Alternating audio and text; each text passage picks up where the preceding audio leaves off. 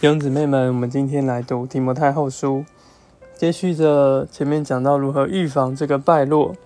保罗用了五种职业来提醒提摩太要做这样的预防者。首先，在二节我们看到说，从我所听见的，要托付那忠信能教导别人的人，就是说，我们从一些前面的榜样、前面的弟兄听到了一些健康的教训，那我们就要也将这些教训托付这些忠信能够教导别人的人，有这些教师，他们能够再来。告诉别人这样健康的教训，借他们的教导，就能够供应更多的人，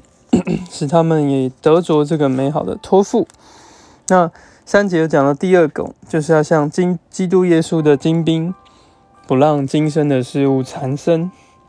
那再来第五节讲到这个是竞赛的人，我们也好像这个竞赛的人，要去得这个奖赏。要按着规矩竞赛，那我们也是六节这边讲到这个劳力的农夫，所以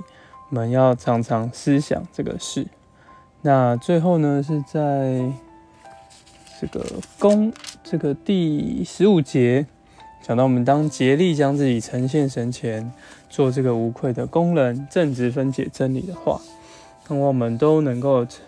成为这五种的职业，在我们所在的地方。劳苦经营、奔跑这样的赛程，然后能够对付这个败落的话、败落的情形。那再从十六节开始呢，讲到这个败落就像毒疮一样会蔓延。因为这边讲到世俗的空谈，就会进而成为更不敬虔的。那这些话呢，就会像毒疮蔓延开来。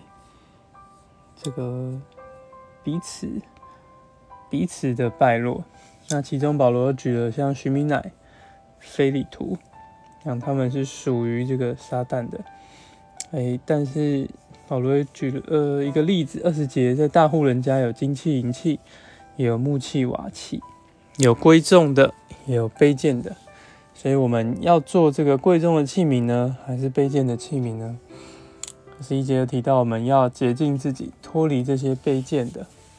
要分别为圣，合乎子无人使用，预备行各样的善事。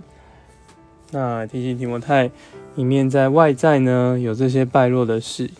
那在内在呢也要逃避青年人的私欲，同那清心护求主的人，竭力追求公义、性爱、和平。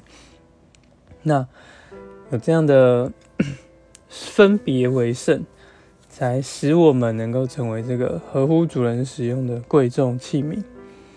那盼望提摩太能够，呃，用温柔规劝这些抵挡的人，盼望他们神就给他们这个悔改的心，使他们能够回转向神。们主耶稣，主啊，主耶稣，叫我们能够保守自己做这贵重的器皿，守自己脱离这个外面的一切的污秽，使我们内在能够成为圣别。逃避我们的私欲，同那清心呼求主的人，同我们的同伴，同来追求你，主啊，就是分别，使我们分别为圣，成为合乎你使用的贵重器皿。谢谢你，阿门。